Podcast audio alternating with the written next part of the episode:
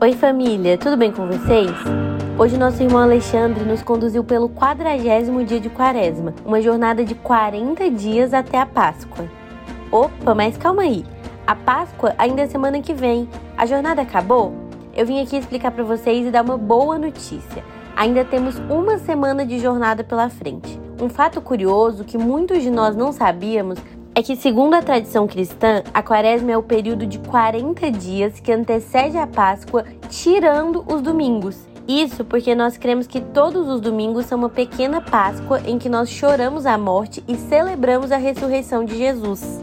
E como nós seguimos com reflexões diárias, inclusive nos domingos de Pequena Páscoa, a nossa jornada terá 46 dias de reflexão.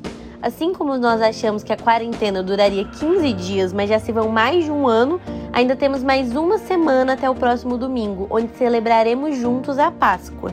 A semana que começa hoje é o espaço da nossa mais profunda meditação anual sobre a paixão de Cristo. Por isso, nós vamos entender o significado de cada um desses dias e acompanhar Jesus, seus apóstolos e discípulos na sua caminhada até a crucificação. Hoje é domingo de Ramos, o primeiro dia da Semana Santa. Nós celebramos a entrada de Jesus em Jerusalém, montado em um jumentinho e aclamado pelo povo, que o aplaudia e abanavam seus ramos como aquele que vem em nome do Senhor. Nos próximos três dias, segunda, terça e quarta-feira santa, Jesus se encontra com seus amigos, anuncia que entre eles há um traidor, os conta sobre sua morte e, como citado em João 13, Sabendo Jesus que era chegada sua hora de passar deste mundo para o Pai, tendo amado os seus que estavam no mundo, amou-os até o fim. Na quinta-feira, um dia antes da crucificação, Jesus ceiou pela última vez com seus amigos. Tomando o pão, deu graças, partiu e deu-os aos discípulos, dizendo: Esse é o meu corpo dado em favor de vós. Façam isso em memória de mim. E ainda naquela noite, Jesus foi preso e interrogado. Nesse dia à noite, dá-se início ao Tríduo Pascual.